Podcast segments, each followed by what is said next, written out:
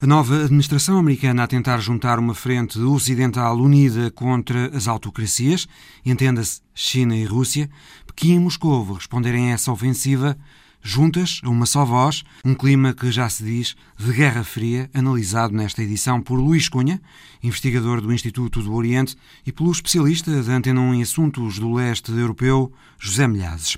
Em Israel, quarta eleição em cerca de dois anos e Netanyahu outra vez a ter de fazer muitas contas para tentar formar um novo governo. A fragmentação política em Israel tem favorecido Netanyahu, mas não a estabilidade governativa. Vamos ter os comentários de Felipe Vasconcelos Romão neste Visão Global. Bem-vindos.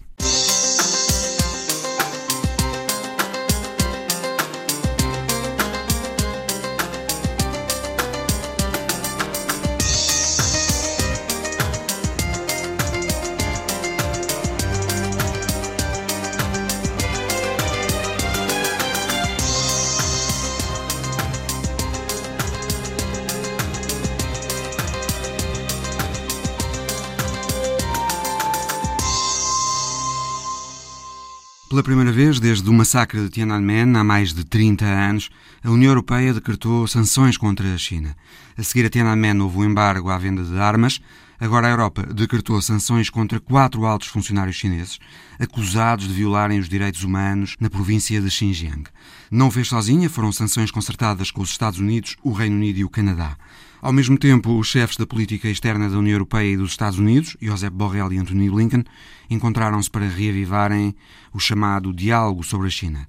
E Joe Biden participou por videoconferência na reunião do Conselho Europeu. Luís Cunha é investigador do Instituto do Oriente. Boa tarde. Isto são sinais de que Joe Biden está a tentar criar uma resposta conjunta à ascensão da China e de que a Europa está a alinhar nesta estratégia. Uh, boa tarde, sim, efetivamente. Eu penso que podemos retirar uh, partir de três ou quatro ideias desta evolução menos positiva no, no, relacionamento da União Europeia com a China.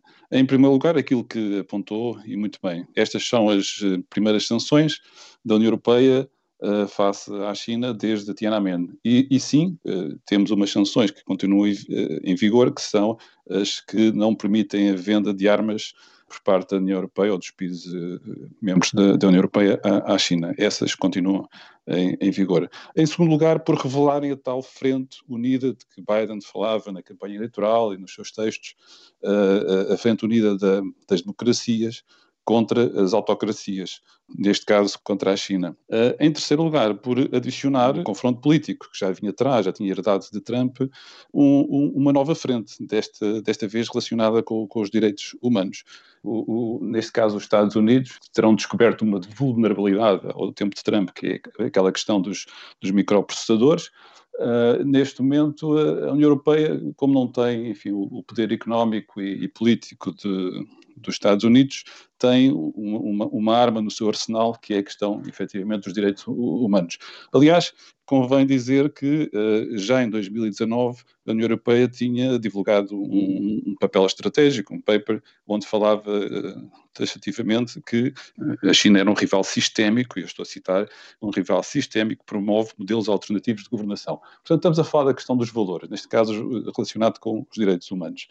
Depois, em último lugar, por colocar em causa o acordo de investimento recentemente assinado entre a União Europeia e, e, a China, que foi muito criticado pelo Parlamento Europeu e por várias organizações. Portanto, temos aqui um conjunto de fatores que transportam este confronto uh, com a China para, para outro patamar. Quando falou em vulnerabilidade da China em termos de microprocessadores, é porque a China, neste momento, não produz todos os microprocessadores eh, de que necessita, depende, nomeadamente ali de Taiwan também, não é? Que tem a grande produção de microprocessadores. Exatamente. Hum. E essa foi efetivamente uma vulnerabilidade que os Estados Unidos eh, descobriram e que está no, no, no, no, no cerne daquilo que se chamou guerra comercial com uh, a China, porque realmente, um, embora a China esteja, esteja num patamar de desenvolvimento muito avançado, uh, em alguns casos, como é o caso da inteligência artificial, até provavelmente mais avançada do que os Estados Unidos, tem essa, esse, esse calcanhar daqueles que é a questão dos microprocessadores. Enfim, embora agora esteja já a, a colocar um, em campo um, um, plano estratégico para ultrapassar essa vulnerabilidade. Só que a China respondeu às sanções em dobro, digamos. até mais do que em dobro, sancionou não quatro, mas dez europeus, alguns eurodeputados e também investigadores, e ainda quatro organizações, a China não parece deixar-se intimidar, não é? A China uh, alcançou um estatuto um, de poder que uh, já é difícil de contornar e de intimidar. A China elevou, elevou ainda mais esse patamar ao lançar sanções contra uh, o Reino Unido. Estou a falar de, de, nove pessoas, incluindo deputados e quatro entidades britânicas. Portanto, a juntar aos deputados, diplomatas e académicos que a China tinha como alvo uh, anteriormente, vieram agora juntar-se outras nove pessoas e entidades do, do, do, Reino Unido. E aqui eu devo dizer que não, não, é, não se trata só de uh, dobrar ou, ou, triplicar, digamos assim, as sanções que a União Europeia lançou contra a China, mas também o tipo de sanções. Nós estamos a falar de sanções de, de caráter político, não sanções económicas. Mas aqui incluímos neste pacote, por exemplo, académicos. E aí eh, eu devo dizer que essa é uma, é uma parte, uma faceta destas sanções que me preocupa, até por estar ligado ao mundo académico, e realmente eu acho que isto dá um sinal de que a China não, não, não poupa esforços para mostrar uh, o seu poder e a sua força de retaliação neste, nestas, nestas situações. Talvez de forma significativa, a China não incluiu homens de negócios nas sanções. Pois, lá está. É que uh, há dois, duas maneiras de olhar para estas questões, o plano político e o plano económico. E no plano económico é bom recordar que desde o princípio deste ano os dados indicam que a China passou a ser, aliás, ao contrário, peço perdão, a União Europeia passou a ser o maior parceiro comercial de, da China. Uh, e isso uh, é fruto, enfim, de, da crise pandémica, mas também a China substituiu os Estados Unidos. A China substituiu os Estados Unidos como maior parceiro da União Europeia. E esse é um dado Uh, penso eu, muito, muito significativo. Os controlos mais apertados impostos em Hong Kong e em Macau, apesar dos acordos escritos que mantêm a autonomia dos territórios por 50 anos,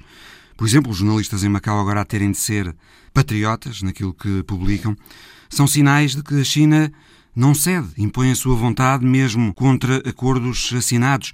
A China sente-se forte. Xi Jinping disse no Congresso Anual do Partido Comunista Chinês, aliás, há algumas semanas, que hoje a China pode olhar olhos nos olhos as outras potências. Uh, o, o, que se passa aqui, uh, sim, por um lado, realmente a China está uh, com um poder e, e, usa esse poder que tem, um poder cada vez maior e cada vez mais assertivo. Mas, por outro lado, há questões relacionadas com aquilo que a China, para a China são linhas vermelhas. E essas linhas vermelhas passam por a soberania e a não ingerência nos assuntos internos. A não ingerência nos assuntos internos da China é praticamente sagrada, digamos assim, não é negociável. A China considera que quer estas sanções por parte da União Europeia, quer as considerações no que diz respeito aos direitos humanos, a situação, situação em Xinjiang, em Hong Kong e agora em Macau, são as tais linhas vermelhas que não gosta de ver ultrapassadas e comentadas por outras potências. Na reunião do Conselho Europeu, Joe Biden disse que hum, quer garantir que serão as democracias e não as autocracias a estabelecerem as regras, mas será que a China quer impor o seu modelo o seu regime a alguém? Uh, não, necessariamente, não necessariamente. Pelo menos por enquanto. Não, não, necessariamente. Não se trata de impor. Aqui convém dizer, e começa a desenhar-se como pano de fundo, um embate ideológico que faz recordar um pouco a Guerra Fria, enfim, com, com as devidas distâncias e as devidas diferenças. Mas o, o, o facto é que estamos a assistir a um embate que começa também a passar pelo plano ideológico e por esta retórica, uma espécie de diplomacia do, do megafone uh, que estamos a assistir. Uh, a questão é esta: uh, não se trata tanto da China estar cada vez mais parecida com o mundo, mas o mundo estar cada vez mais parecido com a China. E essa é que é a questão de fundo, ou seja, irmos ao encontro da, da, agenda chinesa, nomeadamente no que diz respeito às relações internacionais. há pouco falámos dos direitos humanos e, e eu recordo, por exemplo, que no Conselho dos Direitos Humanos das Nações, das Nações Unidas há um representante chinês uh, e não é por acaso. Aliás, acaba o mandato este, este mês. A China pede à Europa que levante as sanções para não prejudicar as relações com a China. No final do ano, como referiu já, aliás, a Europa e a China assinaram um acordo de investimentos que ainda vai ter que ser aprovado pelos eurodeputados. Alguns eurodeputados foram alvo de sanções da China. Fica uhum. sem se saber muito bem o que é que vai acontecer esse acordo agora, não é? É um acordo que foi Bem, muito eu... elogiado na altura, por exemplo, pela Presidente da Comissão Europeia, Ursula von der Leyen. Exato.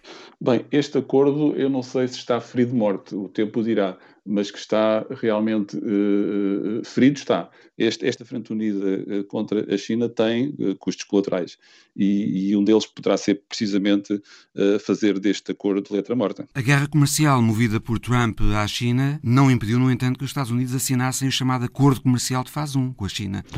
pois, mas isso já foi numa fase anterior. Hum. Isso foi numa fase anterior. Agora já passamos por outro patamar, que não sabemos ainda onde, onde vamos, enfim, quais serão os desenvolvimentos desta frente frente unida das democracias contra as, as autocracias. Recalibrar das relações a nível internacional e, e, como nós sabemos, os Estados Unidos não estão só a querer recalibrar as relações com a União Europeia, mas também, uh, enfim, a retomarem uh, a confiança na NATO, a reativarem o Quad chamando a China, perdão, a Índia para o seu lado, e precisar toda aqui uma, uma frente internacional eh, que tenta fazer uma espécie de reset na geopolítica mundial. O Ocidente conseguiu impor os princípios eh, liberais e os valores da democracia e dos direitos humanos no final da Guerra Fria, mas agora talvez seja um desafio mais complicado para a administração Biden fazer o mesmo em relação à China, porque a China não dá o mínimo sinal de querer fazer mudanças e depois a China tem essa força económica de que falava e que a antiga União Soviética não tinha. A China está mais ligada ao Ocidente do ponto de vista económico do que a União Soviética alguma vez teve. Portanto, o desafio para Biden agora talvez seja mais uh, complicado. Sem dúvida. Vejamos, uh, o Ocidente, a União Europeia, os Estados Unidos fazem afirmações e tomam posições muito assertivas, neste caso no que diz respeito aos, aos direitos humanos, em relação à China. Mas nós, efetivamente, nunca assistimos e nunca vimos nenhum documento oficial, pelo menos chinês, a, a focar, eh, como foi aliás recentemente focado eh, na, na reunião do, do, Alasca entre chineses e americanos, eh, nunca vimos, dizia eu, um documento oficial chinês a, a, a colocar o dedo na ferida de, da repressão policial nos Estados Unidos, ou do problema da, da, minoria negra e da maneira como é tratada nos Estados Unidos, ou os 2 milhões de presos que estão nas prisões americanas, ou o que seja. E, portanto, há aqui uma duplicidade de critérios, quer de, de um lado, quer do outro, mas eu gostava de voltar um pouco atrás e referir que uh, há pouco falou-se de Tiananmen. Depois de Tiananmen, a questão dos direitos humanos foi muito levantada, muito falada uh, e muito trabalhada durante alguns anos. Uh, mas o realismo impôs. E eu recordo que, algum tempo depois, uh, Tiananmen foi em 89, e em 91, um, na, na, altura, o George Bush pai precisou da China para poder avançar com a invasão do Iraque uh, e precisou da China no, no, nas Nações Unidas, no Conselho de Segurança das Nações Unidas, precisou do voto da China. E, portanto, mais tarde ou mais cedo, a, a, realidade política impõe-se. Uh, depois, ao longo do tempo, desde, enfim, princípios dos anos 90 até agora, praticamente, até há dois, três anos, uh, a questão dos direitos humanos no que diz respeito à China foi, foi se diluindo e, e, e tem sido pouco presente nas agendas, quer da União Europeia, quer mesmo da ONU. Fala-se muito em contenção da China, mas eu gostava de hum, elencar aqui alguns eh, dados uh, chineses do ponto de vista económico que, uh, se calhar, nos dizem que será muito difícil conter a China. Por exemplo, Hong Kong, apesar da repressão política, está muito fulgurante em termos financeiros. Muitas empresas chinesas entraram na bolsa de Hong Kong. A Morgan Stanley e a Goldman Sachs estão muito ativas em Hong Kong. Em 2020, o ano passado, foram feitos pagamentos em dólares de 11 uh, eh, bilhões uh, em Hong Kong, um recorde no território. E na China continental, a mesma coisa. Apesar de todas as questões de direitos humanos e das acusações à China por ataques uh, cyber e um, intimidação aos vizinhos, os negócios com a China continental florescem. Acionistas de empresas como a Siemens, a Apple ou a Starbucks estão todos eh, muito satisfeitos com os negócios na China. Houve largos investimentos estrangeiros na China em 2020. Os mercados de capitais chineses começam a abrir-se aos estrangeiros. Um quinto das exportações globais de bens industriais são chinesas. A China não tem tribunais independentes nem tem liberdade de expressão, mas oferece certezas nos contratos. É um país muito apetecível para os negócios. Há cerca de um milhão de negócios na China financiados por estrangeiros e também 40 mil empresas chinesas pelo mundo. Muitos setores económicos no Ocidente dependem da China, por exemplo, a indústria automóvel na Alemanha, o setor tecnológico nos Estados Unidos, também os bens de luxo em França ou o setor mineiro na Austrália. Como é que se contém um país destes? Não se contém. não, não, se contém. Uh, e a questão aqui, de fundo, é, é uma questão clássica, falada e debatida por académicos e políticos e, e todos, no fundo, os, os, que lidam ou, interessam, ou, ou, se interessam pela China, é, e, seria útil contê-lo. É, a questão já não é se é possível, essa, essa questão tem sido resolvida por, por si, enfim, face ao poder crescente da China. Mas seria possível contê-la? Eu, eu, eu acho que não, que não é possível. É, tem que se trabalhar com a China, tem que se arranjar eh, de algum, de algum modo, encontrar de algum modo o justo equilíbrio, o fio de prumo, o equilíbrio entre a, a competição e a, cooperação. É um equilíbrio instável por natureza, mas mais tarde ou mais cedo os Estados Unidos, a União Europeia e todos os principais parceiros da China terão de encontrar esse, esse equilíbrio. Se conter a China é muito difícil, então isolar a China presumo que seja ainda mais uh, complicado. Tentar isolar a China, como foi feito com a União Soviética, durante a Guerra Fria, por exemplo, é que uh, os preços dos produtos para os consumidores ocidentais, num cenário desses, uh, certamente iriam subir. E se os países fossem forçados a tomar partido por uh, Estados Unidos ou China, muitos podiam escolher a China, porque a China é neste momento o principal parceiro comercial de 64 países e os Estados Unidos apenas 38. Portanto, isolar a China não parece ser um caminho. Uh, não, é, como eu disse anteriormente, é impossível. Uh, não só a nível económico, mas até militar, como sabemos. É uma impossibilidade técnica uh, e política conter a China. Uh, o, o, que nós estamos a assistir neste momento, e isso é para mim um dado mais preocupante, é esta bipolarização, uma espécie de contar de espingardas, muito promovida pelos Estados Unidos. Uma espécie de nós contra eles, autocracias versus democracias, uh, o nosso modelo, o vosso modelo. Isso é que é um pouco preocupante e que faz lembrar, enfim, alguns períodos da Guerra Fria, como já foi aqui uh, referido. E isso tem outras implicações. Uh, há aqui também esta dualidade entre os, os países que têm fortíssimas relações comerciais com a China. Estou a recordar-me, por exemplo, da Austrália, que por todos os motivos, até geográficos, tem enfim, grandes vulnerabilidades em relação a esta ofensiva uh, chinesa. Mas há outros, mas há outros. E, portanto, neste momento estamos a assistir realmente ao, ao reavivar das alianças do, por parte dos Estados Unidos, enfim, em relação à NATO, em relação ao, ao Quad, em relação ao, ao investimento na, na, na, Índia e no Indo-Pacífico e, e, portanto, há aqui esta bipolarização que começa a ser um bocadinho preocupante para as relações uh, internacionais e para a harmonia das relações internacionais. Naquele encontro entre os chefes da diplomacia da China e da Rússia, houve uma declaração conjunta em que a China e a Rússia dizem querer um multilateralismo aberto, igualitário e não ideológico. Portanto, a acreditar naquela declaração conjunta não há a intenção de impor modelos a ninguém. Acredita que é isto que a China e a Rússia já agora querem? Uh, é, é, discutível, é discutível. Uh, eu, eu, julgo que é, há pouco estava a falar precisamente das questões ideológicas que começam a ser afloradas e começam a surgir uh, de uma maneira mais marcante uh, em todo este cenário geopolítico. Uh, e realmente, há pouco também falava das alianças entre os Estados Unidos e, e os seus aliados um, tradicionais. Uh, a China e a, e a, Rússia têm uma aliança informal uh, e essa aliança está cada vez mais forte, são parceiros na, em várias enfim, organizações internacionais, estão cada vez mais alinhados na, no, no Conselho de Segurança das Nações Unidas uh, e nos respectivos votos, e, e, portanto há aqui uma aliança, um casamento de interesses eh, entre a Rússia e, e a China, uh, precisamente para fazer frente ao Ocidente e para fazer frente aos Estados Unidos. É a tal polarização de que eu falava há pouco. Luís Cunha, investigador do Instituto do Oriente. O encontro entre os ministros dos estrangeiros russo e chinês, Sergei Lavrov e Wang Yi, foi em Guilin, na China, serviu para uma resposta de Pequim e Moscovo a uma só voz às sanções do Ocidente contra ambos os países. Disseram numa declaração conjunta que a ingerência nos assuntos internos de um país, sob a desculpa de se promover a democracia, é inaceitável e que os Estados Unidos têm intenções destrutivas que passam por refazer alianças político-militares dos tempos da Guerra Fria. José Milhazes, especialista da Antena 1 em assuntos do leste europeu, boa tarde. Estamos perante uma aliança de conveniência entre Moscou e Pequim para fazer face à frente unida que se vai construindo no Ocidente contra a Rússia e a China? Sim, claramente. Isto porque tanto a China como a Rússia neste momento estão a ser alvos de sanções, como disseste, daí que eh, juntaram-se para minimizar os efeitos dessas sanções.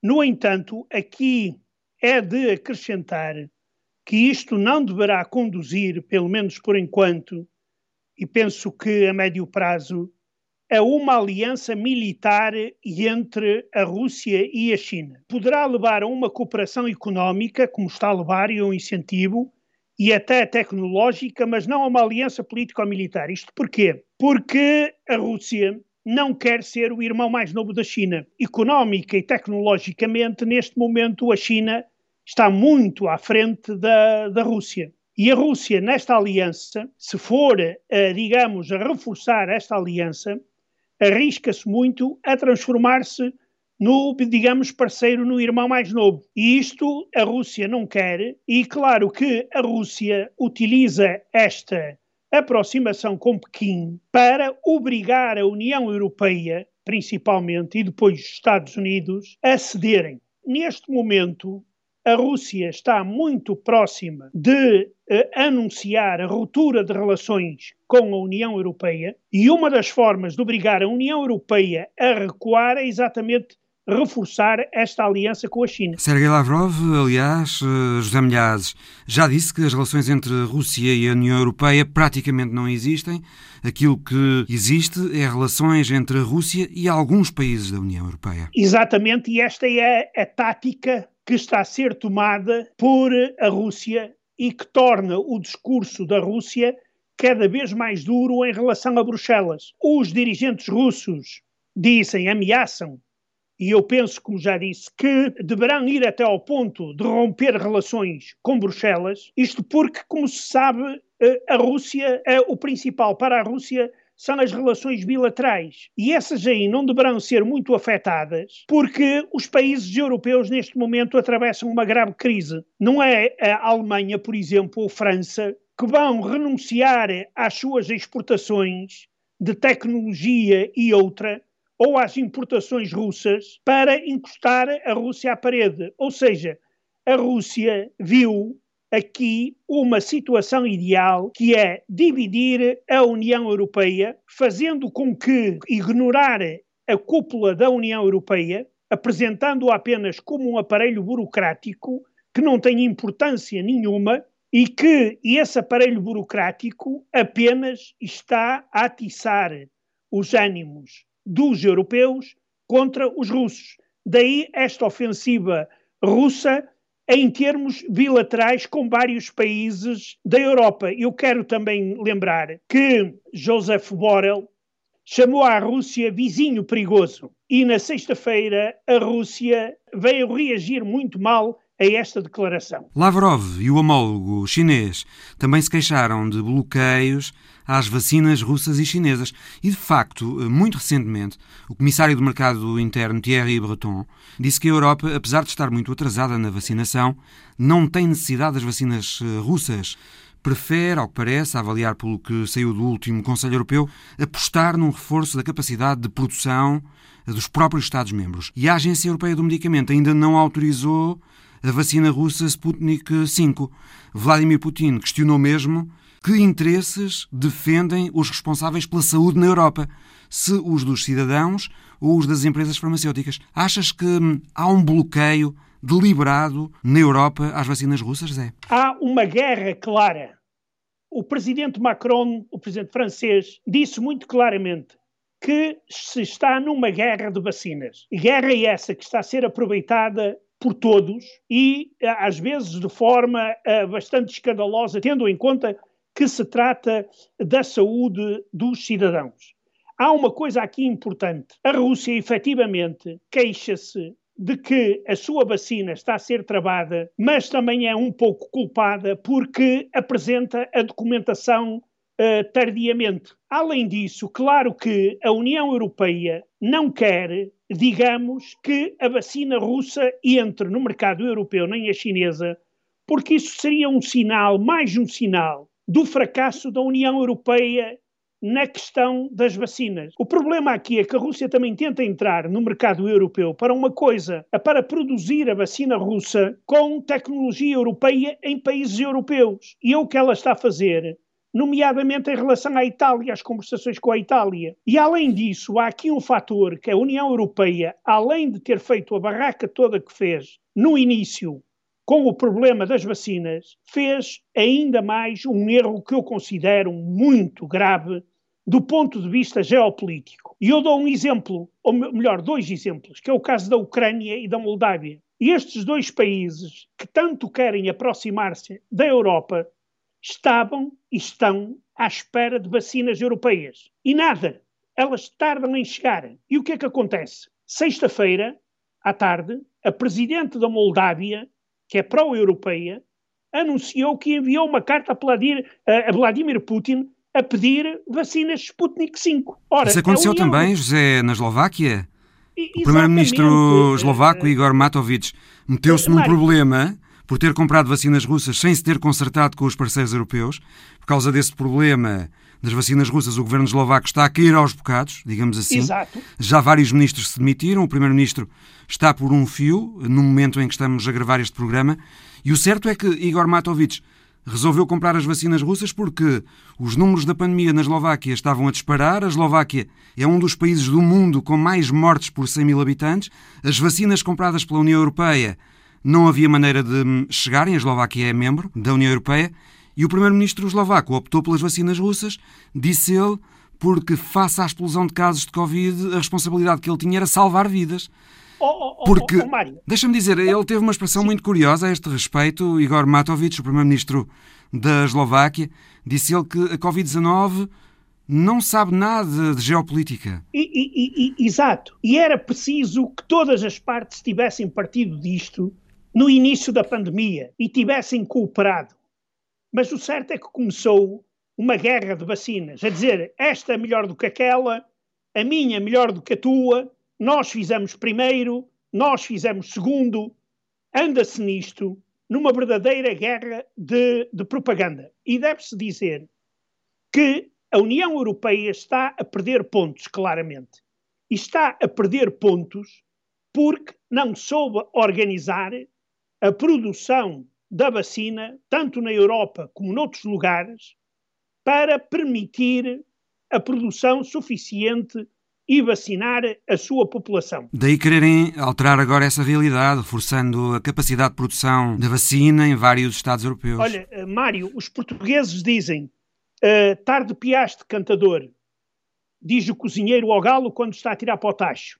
Ou seja, é tarde. A União Europeia já fez as neiras suficientes neste campo e agora vai ser muito difícil recuperar, mesmo em termos de imagem. Porque repara uma coisa, em relação à Ucrânia e à Moldávia, eu, eu dei-te estes dois exemplos, são dois países que querem muito aproximar-se da, da, da Europa. Mas numa situação destas, é que a Europa devia apresentar-se como um parceiro fiel. Mas não porque a Europa não tem vacinas nem para os seus, nem tem vacinas para os outros. E porquê? Porque se preparou mal. Também houve o problema Mas... da falta de fornecimento de vacinas pelos laboratórios, nomeadamente pela AstraZeneca, mas, que não, não terá cumprido contratos assinados, não é? Eh, repara uma coisa, mas para isso, é que a União Europeia é uma organização de 27 que se juntaram numa cruzada pela vacina e que não podem estar agora a bregar as costas perante as farmacêuticas as farmacêuticas devem pagar por aquilo que não fazem.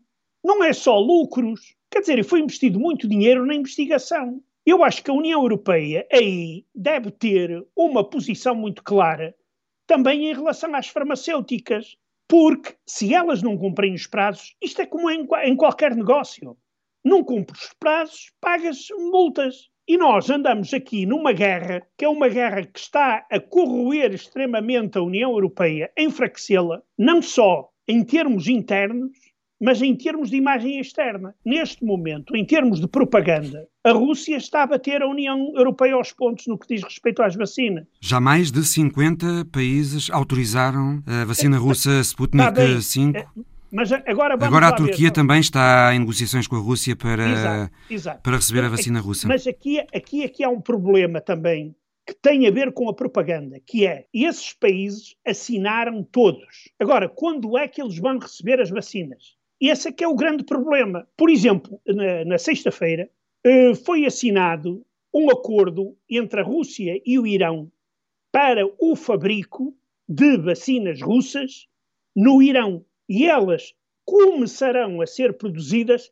talvez no mês de abril. Quer dizer, porque a Rússia não tem milhões e milhões ou milhares de milhões de, de, vacinas para fornecer a toda a gente desses 50 países. O que a Rússia neste momento está a tentar a ganhar terreno em termos de propaganda e também a tentar chegar a acordos com esses países para produzirem a vacina e se passarem a ser centros de produção da, da vacina russa, que claro que tentarão produzir não só para esse país, mas também para exportação. E eu acho que é nesta corrida que a União Europeia está a perder em relação à Rússia e à China. Análise por José Milhazes. Entretanto, Joe Biden convidou quer Putin, quer Xi Jinping para participarem numa cimeira por videoconferência em abril sobre alterações climáticas.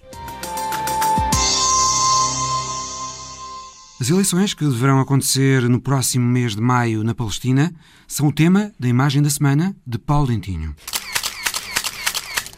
Um grupo de mulheres parece conferenciar na entrada de uma ruela da cidade de Gaza, duas delas claramente aguardando instruções de uma terceira que parece não ter resposta para lhes dar. O hijab, sinal da fé islâmica, cobre o cabelo a todas elas, mas os coletes e as frases nas máscaras do rosto indicam pertencerem à Comissão Central Eleitoral.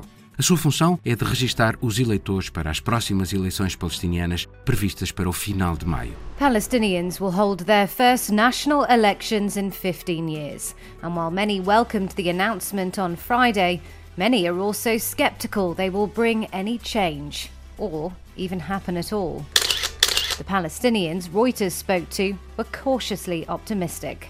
We are in need of a democratic framework that can bring radical change whether in the government or the National Council that has been in place for years, which needs renewal and young blood to build a free, democratic nation that is built on all the Palestinian territories.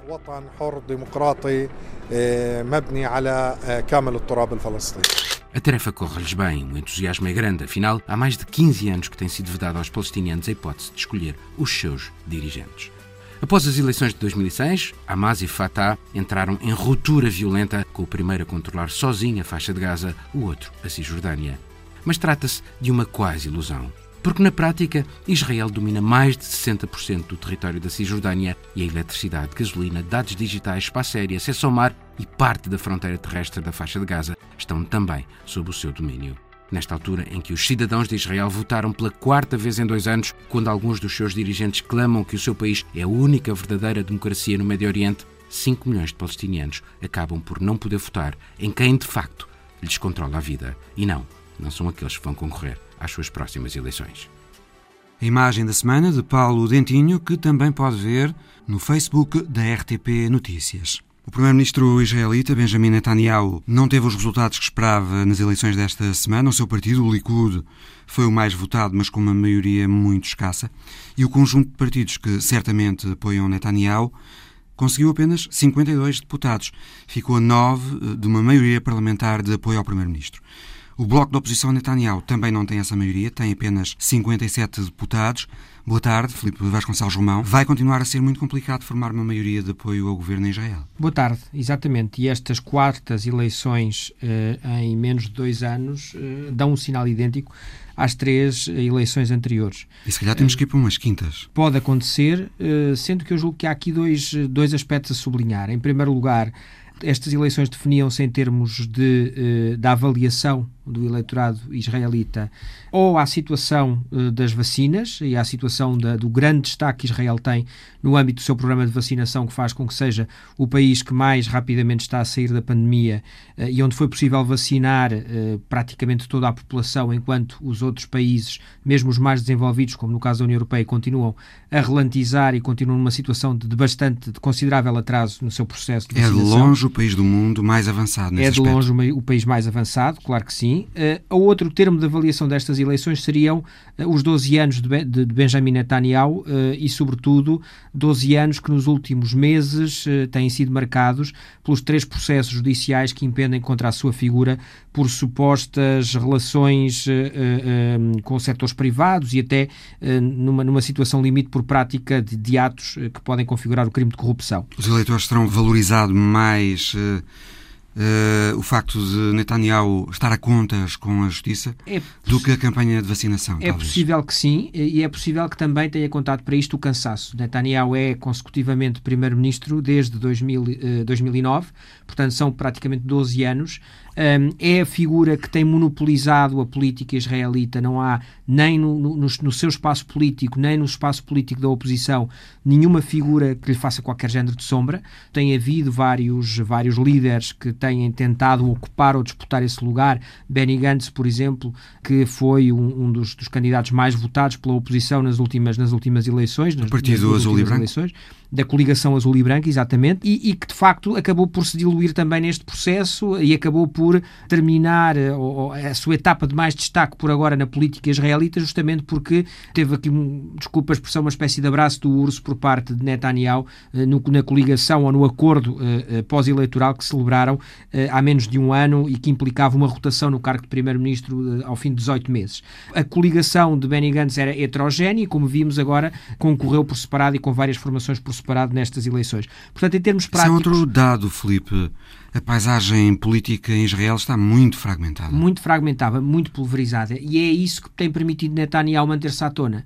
Antes, é... trabalhistas e Likud disputavam o poder, agora há muito mais elementos na equação. Exatamente. Havia uma espécie de, de bipartidarismo imperfeito, um modelo que nós conhecemos aqui em Portugal, também durante muito tempo, em Espanha, outros países ocidentais, uh, e, e esse, esse modelo deu lugar a um modelo multipartidário, mas em claramente do lado do espectro direito a uma, uma, uma formação que tem uma capacidade de atração maior do que qualquer outra formação que exista no, no lado eh, esquerdo do espectro político, e essa formação é o Likud.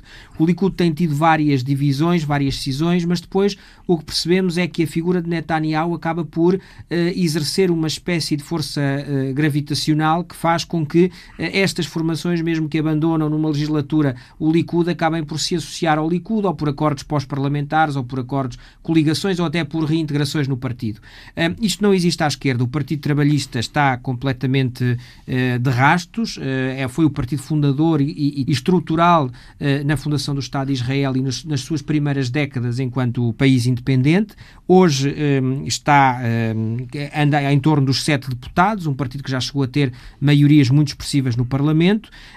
E, e, esta fragmentação acaba por permitir a Netanyahu que, se, que permaneça no poder. E, sobretudo, esta fragmentação temos que olhar para ela não exclusivamente do ponto de vista ideológico, porque do ponto de vista ideológico teríamos aqui uma maioria de direita, eh, mas também do ponto de vista identitário, do ponto de vista religioso e do próprio relacionamento que os outros atores políticos têm com a liderança de Netanyahu. Do ponto de vista eh, religioso, por exemplo, também do ponto de vista étnico ou identitário, para formar neste momento um governo da oposição seria necessário colocar no mesmo lado forças claramente conservadoras eh, do, do, do, judaísmo conservador, eh, como é o caso do partido de, de, de, de, Lieberman, por exemplo, que foi ministro dos Negócios Estrangeiros Netanyahu e creio que também tinha sido ministro da Defesa, e no mesmo, na mesma coligação, no mesmo governo, digamos assim, ao apoiar o mesmo governo, formações árabes, inclusivamente formações árabes que têm ligação a setores mais conservadores ou mais radicais, se quisermos, do islamismo, formações recentes, que acabam por, quando olhamos para a forma como se posicionam nestas diferentes variáveis, ideológica, identitária, religiosa, acabam por ter eh, posicionamentos completamente diversos. E é difícil acreditar que seja possível formar um governo eh, cujo único aspecto, único ponto em comum seja eh, tentar eh, retirar Netanyahu do poder. E mesmo que isso venha a acontecer, Uh, isso poderá acontecer, mas é provável que não seja um governo para durar muito tempo. Portanto, em termos práticos, tudo continua a girar em torno de Netanyahu, seja pela positiva, seja pela negativa, um, ehm, e uh, é provável, não é de descartar, que os, os israelitas, dentro de alguns meses, tenham uh, que deslocar-se novamente às urnas e ir a umas, a umas quintas eleições antecipadas. Há, no entanto, sinais de que o partido Yamina, do antigo ministro da Defesa, o Naftali Bennett, e também o pequeno partido israelo-árabe de Mansour Abbas podem juntar-se a uma maioria de apoio a um novo governo de Netanyahu. Exato, mas só aí nós temos duas posições de, algo, de uma conciliação difícil, porque estamos a falar de uma cisão do Likud, estamos a falar de um candidato que tinha dito uh, a poucas horas das eleições que nunca iria apoiar um governo composto por forças uh, à esquerda ou por forças árabes, uh, e neste momento o que falamos é da conciliação do movimento que tem ligações, por exemplo, à Irmandade Muçulmana, com um setor conservador da, da, da política judaica-israelita. O apoio do, o eventual apoio do, do partido israelo-árabe de Mansour Abbas também não é pacífico dentro do Likud. Não, não, não é dentro do Likud, mas aqui houve uma. Aqui a situação foi que. Vamos ver. Netanyahu é um, um líder perspicaz e percebe os tempos que está a viver e percebe que, do ponto de vista global e do ponto de vista regional, já não tem perdeu uma carta importante com as últimas eleições uh, presidenciais norte-americanas. E isso uh, levou a alguma, uh, alguma alteração no sentido de um maior pragmatismo, e este pragmatismo viu-se com a negociação com este partido através de uma negociação orçamental. Foi, no uhum. fim de contas, conseguir encontrar formas de, de confortar a posição do partido através do orçamento. Um, e isto é algo que talvez Netanyahu, noutras circunstâncias e com o apoio que tinha do ponto de vista vista internacional noutro período eh, não tivesse, eh, não fosse algo que pretendesse levar, levar adiante. Eh, no entanto, Netanyahu sabe fazer uma leitura, não há nenhum líder que esteja há 12 anos no poder e que já tenha estado de resto nos anos 90 também como primeiro-ministro que consiga subsistir, manter-se à tona sem uma dose considerável de pragmatismo e, e isso é provavelmente o que está a caracterizar neste momento Netanyahu, que tem um objetivo claro, do ponto de vista político, manter o poder, mas também do ponto de vista pessoal, para desta forma ir protelando uma eventual detenção ou uma eventual eh, pena mais agravada no âmbito dos processos que incidem sobre, sobre a sua pessoa. Quatro eleições em Israel em apenas dois anos, dois anos e meio, eventualmente uma quinta que hum, aí virá. O sistema político em Israel está em crise, Felipe? Precisa de mudar? O que ocorreu em Israel é que nós temos um sistema parlamentarista, claramente parlamentarista. O, o chefe de Estado tem pouco ou nenhum, ou nenhum poder, tirando a, a nomeação da figura do primeiro-ministro e, e, alguma gestão dos tempos em termos de, do calendário pós e pré-eleitoral. Uh, mas não tem muito mais do que isso. Portanto, na prática, o que nós temos é um Knesset, o parlamento israelita, onde qualquer partido que tenha mais de 3,25% dos votos entra no parlamento e a partir daí entra o sistema proporcional, quase perfeito, digamos assim. Isto o que é que provoca? Que em momentos de maior pulverização da política, obviamente, eh, eh, cai a estabilidade. Cai a estabilidade e é Poderá necessário chegar a tentação de elevar essa fasquia dos 3,25%. Poderá haver a tentação, porque desta forma depois há uma, uma distribuição uh, menos equitativa do resultado eleitoral e um reforço dos partidos, uh, dos partidos políticos que conseguem entrar. E isso depois pode permitir conformar maiorias de uma forma mais, mais fácil. Mas do ponto de vista político, estamos a falar de umas eleições em que a participação foi na casa dos 67,4%, uma queda uh, de 4% em relação às eleições anteriores, uh, mas não estamos a falar uh, de, uma, de uma desconexão do eleitorado com os votos e com a, com a ida às urnas. Portanto, os índices de confiança dos israelitas na democracia estão muito baixos nesta altura, estão na casa dos 30%. Estão baixos, mas há uma participação eleitoral, eu julgo que há uma percepção clara de que o seu modelo político é um modelo melhor, que salvaguarda mais as liberdades do que dos países vizinhos, uh, e eu julgo que há essa percepção, e essa percepção depois uh, é clara quando comparamos o, a ida às urnas e a participação eleitoral, com dados como, por exemplo, aqui em Portugal, onde é manifestamente mais baixa. Mas depois um, os israelitas olham para os processos do Primeiro-Ministro na Justiça e ficam um pouco hum, desanimados com as instituições democráticas, com a sua democracia. Sim, há, há, uma desafecção do eleitorado também vinculada com isso, mas o facto é que essa figura domina e o Likud foi o partido mais votado. Eu julgo que isto é um aspecto que deve, que deve ser sublinhar, sublinhar. Por outro lado, eu julgo também é importante na questão da desafecção e daquilo que pretende o Estado de Israel para as próximas décadas é perceber que há um problema sociológico grande para tratar, que é Israel está perante um dilema, ou efetivamente avança com a lógica de permitir a independência dos territórios palestinianos, ou Israel vai se transformar num país que, em termos práticos, corresponde a um país da apartheid, em que vai ter territórios que não, dos quais não abre mão e que, segundo, segundo a sua a filosofia dos setores mais conservadores, fazem parte integrante do Estado de Israel, mas esses territórios, não há como dar a volta a esta questão, são territórios que têm maioria de população árabe, muçulmana e que não se identifica minimamente com um país com um modelo sionista para Israel. Portanto, Israel tem aqui tem uma, um dilema enorme uh, em que tem três grandes opções. Uh, ou uh, voltar ao caminho daquilo que são as resoluções das Nações Unidas e permitir a independência da Palestina e voltar à lógica dos dois Estados para a resolução do problema. Por outro lado, pode optar por este modelo Netanyahu, que era sobre o modelo Netanyahu e Trump, que é manter a integridade territorial e na prática criar a apartheid, ampliar os muros e reconhecer que aquilo é território que está sob sua administração ou sob sua soberania, mas que na prática não é um território e, e fazer com que este território minque cada vez, cada vez mais, mas estamos aí a, uma lógica claramente apartheid ou então criar um modelo aberto, mas esse modelo aberto é um pouco utópico porque iria fazer com que toda esta população tivesse que ser integrada do ponto de vista eleitoral, do ponto de vista uh, prático, na, na, no, no, modelo político israelita. E haveria e, uma alteração demográfica uma alteração que demográfica Israel não quer. Que iria, imaginemos que todos os palestinianos dos territórios uh, ocupados ou dos territórios que são uh, da Cisjordânia e da faixa de Gaza, por exemplo, passavam a votar, isto é um exercício totalmente abstrato, mas passavam a votar,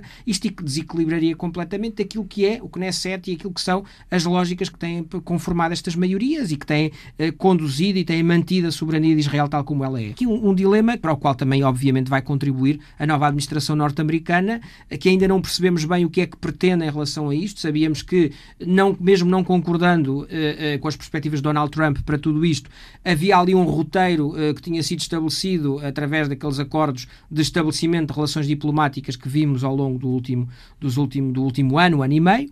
Agora ainda não percebemos o que é que Biden vai fazer com essa bagagem que herda de Trump eh, e com aquilo que é a visão da sua administração e, sobretudo, a visão do Partido Democrático para aquela região, que é uma visão marcadamente diferente da visão dos republicanos e da visão de Donald Trump. Filipe, obrigado. Obrigado. Fiametta Melis, italiana de 10 anos, como tantas outras crianças, ficou sem aulas presenciais por causa da pandemia, como tantas também têm agora o ensino à distância. Mas como a mãe não pode ficar em casa porque está na primeira linha da luta contra a Covid, Fiametta vai com o computador para o trabalho do pai na montanha, rodeada de animais. É a história da semana de Alice Vilaça. É.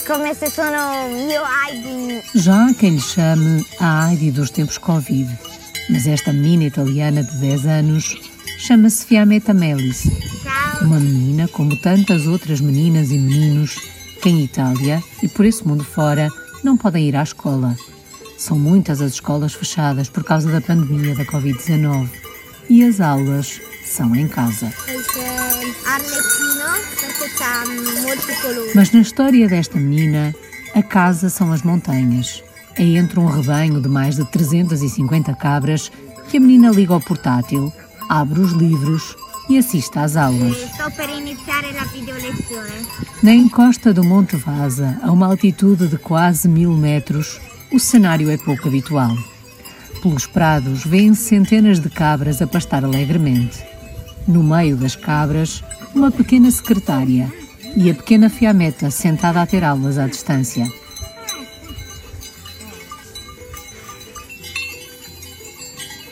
História da pequena Fiametta foi contada pelo jornal La República e tornou-se viral como um exemplo do poder de adaptação em tempos de pandemia.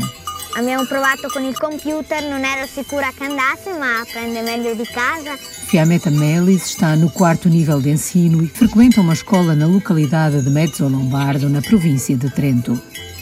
Mas face à evolução do número de casos, o governo italiano voltou a fechar as escolas no início de março. Os pais de Fiametta não podiam deixar de trabalhar.